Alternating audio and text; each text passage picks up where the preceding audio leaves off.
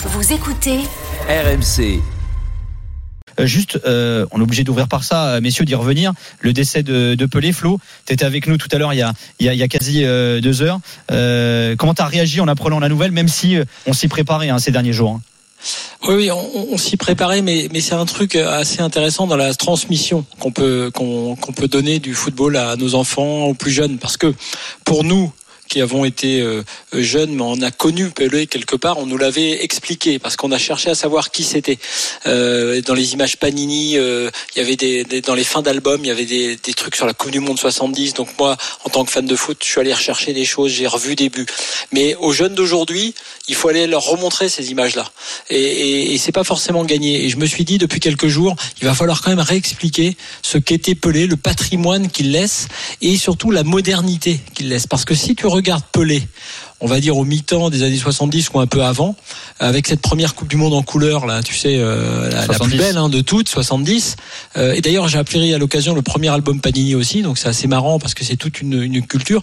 Bah, tu as déjà un, jeu, un type de jeu, un type de joueur que l'on adorera par la suite avec Maradona, que l'on adorera par la suite avec Messi, que l'on adore en ce moment avec Mbappé, qui est une sorte de, de fulgurance, de technique et des gestes le drip derrière la jambe d'appui, euh, la fin de corps, qu'on revoit effectivement depuis. Mais il avait tout inventé en 1900, euh, avant même, hein, 56, 57, 58. Et puis après, ça s'est développé et ça a été vu en Mondovision en 1970. Donc c'est la transmission qu'il faut faire, c'est d'essayer d'aller revoir tout ça, d'aller remontrer tout, toute cette ouais, ce pas côté dur, précurseur Flo, de Pelé. C'est pas dur, Flo, puisque euh, l'année dernière, Netflix euh, nous a proposé un très beau documentaire en, Avec Pelé d'ailleurs. avec Pelé d'ailleurs, euh, où justement ces images euh, ont été ressorties, elles existent, et ça permet vraiment de, de comprendre tout ce que tu es en train de dire, c'est-à-dire dans un premier temps la difficulté euh, de, de comprendre la valeur du- du- d'une personnalité qu'on n'a pas vue.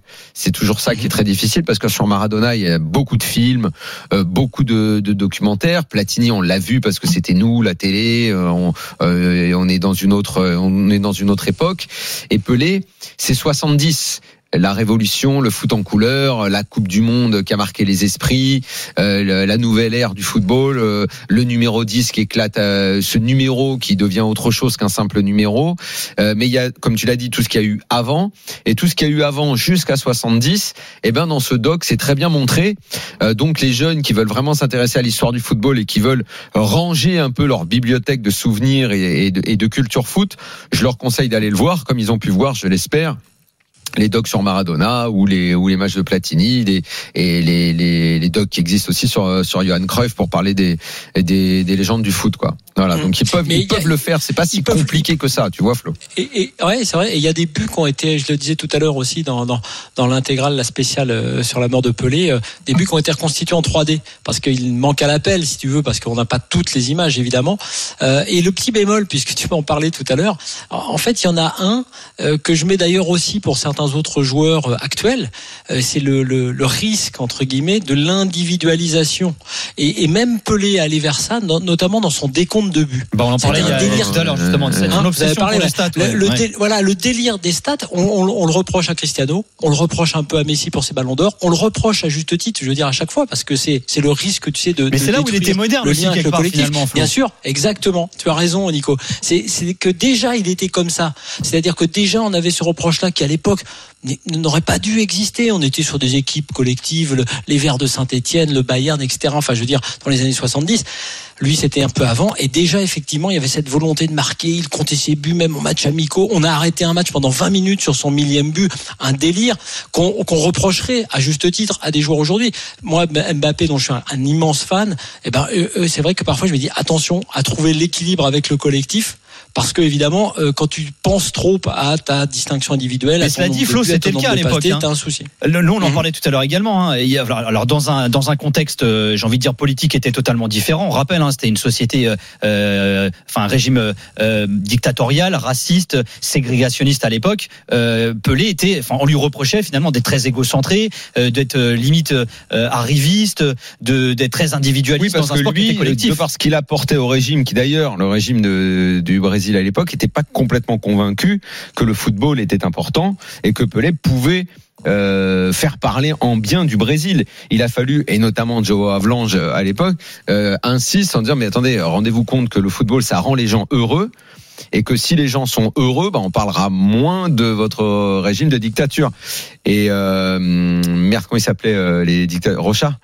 C'était les Rocha à la dictature du Brésil. Euh, ils se sont convertis au football. Parce que le Brésil, ok, c'était un pays de football, mais c'est Pelé qui a transformé encore plus le Brésil en nation ultime du football, toute la légende du maillot euh, des, du maillot jaune des Verde, c'est Pelé qui l'a euh, qui l'a véhiculé. Parce que avant 70, le Brésil n'est pas plus un pays de football que l'Angleterre ou que d'autres pays ou que l'Allemagne. Mais à partir de ce moment-là, avec avec Pelé, c'est comme si le Brésil avait pris le tampon en 70, ils ont pris le tampon, on est la nation du football. D'abord parce que il y a la troisième Coupe du Monde, il y a le fameux trophée Jules Rimet qu'on emmène à la maison. Tu sais que c'est euh, quand on gagnait, on avait à l'époque, on disait que quand tu gagnais trois fois le même trophée, tu, tu l'enlevais. D'ailleurs, le trophée Jules Rimet euh, n'a plus existé puisque la nouvelle Coupe du Monde, celle qu'on connaît aujourd'hui, elle est apparue en, en, 74. Donc tout ce tout ce, ce côté légendaire du, du football au Brésil, c'est Pelé qui l'a emmené. C'est après lui qu'on a qu'à chaque fois que le Brésil allait sur un terrain, t'avais peur. T'avais peur. Tu dis, ah bah, le Brésil, c'est les plus forts du monde.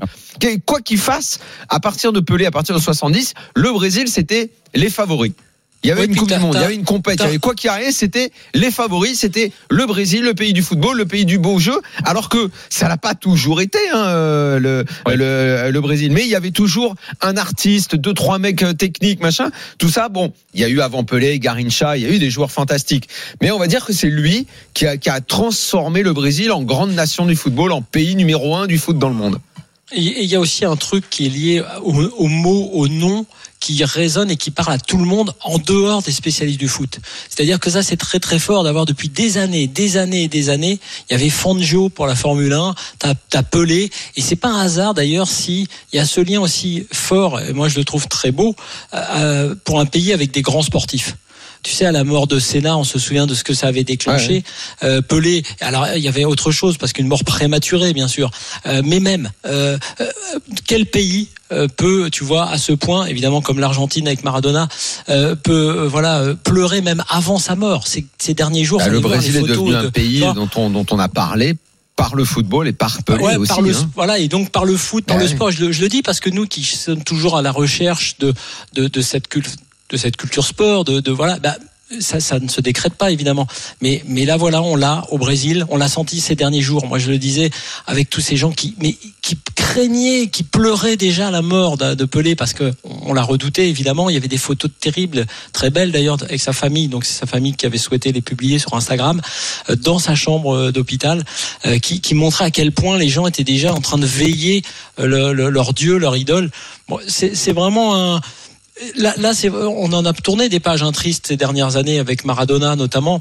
Mais, bah, on mais, a eu Cruyff, on a eu Maradona. Ouais, mais celle-là, elle clôt quand même quelque chose parce mm. qu'elle a commencé il y a longtemps. Elle nous a accompagnés pendant toute notre jeunesse, notre croissance footballistique. C'est-à-dire que c'était la toile de fond. Et il y a cette photo oui, que j'ai le père, en fait. C'était le père du football. C'est le père, c'est le père du foot, c'est le parrain.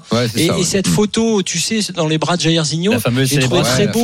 Je sais pas si Bappé et Giroud l'ont fait exprès ou. Mais, tout le monde a même Macron, tout le monde a pris repris la même. Hein. C'est une photo mythique hein, de l'histoire du sport, même d'ailleurs. Hein. Et, j'ai vu quelqu'un qui a dit à juste titre qu'elle avait la même force et la même connotation, notoriété que celle de Mohamed Ali face à Sonny Liston, tu sais, avec mm. ce coup de poing et l'homme au sol. Mm. Et c'est ce genre de, faut, faut le dire aussi, c'est des images, puisque Pelé, on, pour, pour, comme je l'ai dit, on l'a pas forcément beaucoup vu jouer, mais c'est beaucoup de tristesse et, et, quand tu regardes le Brésil, beaucoup, beaucoup de respect pour ce pays. Alors justement, je, je, on vous tient au courant aussi de ce qui se passe là-bas. Juste euh, petite, euh, c'était Médici à l'époque, hein, le dictateur au Brésil hein, dans les années euh, dans les années 70, le, le président. Juste, hein, vous donner des informations sur la suite de, ce qui va se passer au, au, Brésil. La veillée funéraire euh, aura lieu lundi euh, à Villa Belmiro, donc le stade de Santos, là où, euh, où a été révélé Pelé, donc est décédé aujourd'hui. Alors ensuite, alors son corps va être, le, cercueil va être déposé au centre du terrain du stade pendant plusieurs heures. Donc ce sera ouvert au public à partir de 10 heures. Ensuite, il y aura un cortège qui passera devant la maison de sa maman dans les rues de, Santos, du quartier de Santos à San Paolo. et ensuite, donc l'enterrement aura lieu. Alors il sera réservé à la famille, hein, bien entendu. Alors il y a toute une logistique hein, qui se met en place autour de ça. C'est le club de Santos avec les autorités locales, les autorités de São Paulo qui sont en train de mettre ça en place et qui sont en train de donner des informations euh, euh, sur les divers euh, sites d'information. Mais donc la veillée funéraire aura lieu lundi. On va accueillir Philippe, tiens, qui nous a appelé au 32 16. Salut Philippe. Bonsoir. Euh, Philippe qui est supporter de l'OM. On va parler hein, de l'OM hein, dans quelques instants, hein, qui a gagné 6-1 euh, face euh, à, à, Toulouse. Euh, je crois que toi, tu l'as vu jouer, Pelé. Tu as eu cette chance, Philippe. Ouais, non, je l'ai pas vu jouer. J'ai assisté au jubilé de Michel Platini. Moi, j'habite à Nancy. Hein. D'accord. Et j'ai vu Pelé, j'ai vu Maratona, j'ai vu tous les plus grands. Quoi. Michel, il nous avait offert un jubilé extraordinaire, quoi, inoubliable. Et j'ai vu Pelé, j'ai vu Maradona, Mataos, Boniek, euh, euh, Cabrini, et puis l'équipe de France de, de, de 82, tout ça, euh, Tigana, Michel Hidalgo, tout ça, quoi. Et c'est un souvenir extraordinaire. Bah, Pelé, c'est le plus grand, quoi. T'as quel âge, toi, Philippe? 59 ans. D'accord. Donc, et, alors, toi, tu l'as vu jouer, euh, Pelé, ou pas? Non, non, non. 59 ans. et c'est un peu de la, la, première Coupe du Monde que j'ai vue, c'est celle de 74. Ouais. Hmm. D'accord. Ouais. Ouais, trop petit, la, la, Hollande, moi j'étais pour la Hollande, Cruyff, Niskens, tout ça quoi. Et alors Pelé, c'était c'était qui, c'était quoi pour toi? Oh bah Pelé, c'est c'est le plus grand quoi. Pour moi, c'est trois coupes du monde et puis j'ai vu des buts, les trois buts qu'il met contre la France en demi-finale. Euh, euh, c'est extraordinaire quoi. Euh, la, la, finale de 70, je l'ai revu, c'est la passe qu'il fait à Carlos Alberto, la tête qu'il met, tout, c'est il, il, est extraordinaire quoi. C'est fantastique quoi. C'est le plus grand quoi. Et, et, les joueurs qui ont joué contre lui ce soir hein. vont, vont beaucoup être sollicités pour euh, pour s'exprimer. On en a eu quelques-uns. On a eu on a eu on a eu on a eu Alain Giresse, Luis Fernandez notamment. Ouais, je, pense aux joueurs qu'on. Euh, je pense qu'en Italie ce soir, ceux qui étaient sur le terrain euh, pendant la finale de 70, ils ont parce que finalement ils étaient là, ils ont été les acteurs de du, du, match qui a contribué à écrire la légende. Ils doivent être beaucoup sollicités. L'équipe de Brésil de 70, c'est la plus belle équipe. Hein. Ah, c'est oh, sans doute oui, une équipe, c'est une équipe, de, une équipe de légende. Et je disais un truc tout à l'heure euh, quand on était déjà ensemble, Nico, c'est ces fameux buts ratés qui sont restés des buts, de, enfin ah des, des, actions de mmh, légende. et il se trouve qu'il y en a beaucoup qui sont concentrés notamment dans cette Coupe du Monde 70, parce que ne serait-ce que dans cette Coupe du Monde, il y a le fameux euh, le fameux grand pont sur Mazurkiewicz et qui ne va pas, qui ne marque pas enfin contre l'Uruguay. Il y a le fameux lob euh, sur Victor, le gardien tchécoslovaque, qui ne rentre pas. Et puis euh, aussi en poule, je, je crois que c'était contre, bah c'est là que contre l'Angleterre, hein, je crois que c'était dans, oui, c'était en, contre, le, contre Banks où il dit j'ai marqué un but, mais Banks l'a arrêté. Et, et je voulais venir là-dessus aussi sur cette formule parce qu'il avait déjà aussi ce sens de la com et du business. Alors, du business plutôt plus tard, parce qu'il en a, il en a généré beaucoup euh, déjà avec ce transfert au Cosmos de New York, ce truc hallucinant. On les a vu jouer avec Beckenbauer sur les pelouses synthétiques là-bas. Puis après, du, beaucoup de business, mais c'est aussi en ça que c'est un précurseur. Flo, je te coupe juste euh, en direct. On a Dante en zone mixte hein, euh, au, micro de Maxime Tilliette, un Nice qui vient de faire match nul 0-0 face à Lens. C'est une. On, on, profite pour souhaiter les, les sincères condoléances à sa famille, parce que je pense que c'est un moment difficile. Après, euh, au-delà de ça, il faut simplement maintenant le rendre un vrai et grand hommage parce que c'est un monsieur qui a fait rêver beaucoup de gens et aussi inspiré beaucoup de, de joueurs qui sont devenus professionnels grâce à lui. Oui, tu l'as pas vu jouer en tant que, en tant que joueur, mais quelle, quelle, image on garde de lui au pays? Quelle image toi tu gardes de lui? Bah, Des Coupes du Monde. Il y a eu quand le Brésil il était euh, la troisième fois qu'il était champion, qu'il laisse ses ballons passer pour Carlos Alberto. Il y a eu ces fameux buts de la tête, je sais pas, c'est quand la, la, la République tchèque, euh, je ne me rappelle pas, c'est qui fait le sombrero et après, c'est des buts exceptionnels. On voit toujours, on voyait comme sa détente, sa, sa, sa façon de jouer avec tous les autres, c'était incroyable. Donc euh, voilà, malgré que euh, j'ai pas vu jouer en live, mais euh, nous Brésiliens on a gardé beaucoup beaucoup d'images de lui et, et, je me rappelle encore quand j'étais petit, je regardais beaucoup et c'est ça aussi que ça te donne envie de devenir professionnel. Tu as pu le rencontrer toi? Oui oui. Oui, une fois aux États-Unis. Oui, on, a, on s'est rencontrés avant une match d'équipe nationale et, et c'était un moment aussi euh, pour moi très spécial parce que euh, retrouver Pelé dans ma vie, j'ai jamais imaginé et c'était en tout cas euh, quelqu'un très simple, très humble et, et, et, très accueillant aussi. Ça va être comment là au, au Brésil? Est-ce que tu peux nous dire comment va être l'atmosphère du coup? Parce que c'est un homme important, évidemment, très important. Ah, ça fait pas, ça fait que quelques heures qu'il qu vient de partir. Ça, j'imagine en tout cas que ils vont prévoir un gros hommage. Cette date va être marquée euh, négativement pour, le sport brésilien, pour le foot brésilien. Et je pense que euh, normalement ils vont, ils vont, ils vont rendre un gros hommage, ils vont redonner, renommer des rues, rue Pelé, de peut-être des centres de formation, euh, peut-être voir des stades, parce que je pense que c'est quelqu'un vraiment qui mérite un gros hommage. C'est un peu, euh, je vais pas dire que c'est paradoxal, mais quand tu, tu as parlé de, des souvenirs qui te revenaient, on te voyait sourire. On a le sentiment oui. que Pelé, c'est, ça reste la joie du foot. Bah, bien sûr, quand on voit son histoire autant que jour, quand on voit ce qu'il a fait, c'est, incroyable. À 17 ans, qu'est-ce qu'il a fait? Pff, Les Coupes du Monde qu'il gagnait. Euh, donc voilà, c'est, ça, ça, ça, fait, ça fait chaud au cœur de, de se rappeler de ça parce que c'est vraiment, je me rappelle vraiment quand j'étais petit, j'ai regardé souvent, je parlais avec mon père, avec mon grand-père, il m'expliquait ce qu'il se faisait. Il parlait de lui, de Carlos Alberto, de Gerson, Rivellino, Garincha, de tout le monde. Et, et Pelé, c'est toujours le, principal acteur et, ça, c'est ça, ça nous motivait aussi pour, pour un jeu devenir footballeur. Pour toi, il n'y a pas de débat, c'est le plus grand de tous les temps? Bien sûr, bien sûr. Pour tout ce qu'il a fait, pour tout son développement déjà physique, physique parce que mine de rien il y avait une grosse détente. Techniquement il était il était euh, c'était un vrai crack quoi. Il était très intelligent déjà c'était incroyable. C'était en fait c'était une une légende qui était innée. Tout qu'il faisait c'était c'était incroyable. Donc euh, voilà ça restera notre gros idole à vie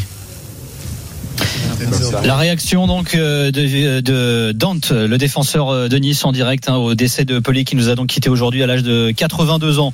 On, remercie Philippe hein, qui nous a appelé au 32-16. L'after qui se poursuit dans quelques instants. On va parler un peu de Ligue 1 puisque c'est reparti également ce soir de Marseille notamment qui s'est imposé 6-1 face à Toulouse. Marseille qui fait un joli bond au classement, hein, qui passe devant Rennes, qui prend deux, deux points d'avance sur les Bretons, qui est à 4 points du Racing Club de Lens. Troisième place pour les Olympiens, supporters de l'OM, du TFC, de Nice, de Lens, de Reims, Rennes, Montpellier, Lorient. On vous attend au 32-16 avec Daniel Riolo et Flo Gautreau. À tout de suite dans l'after.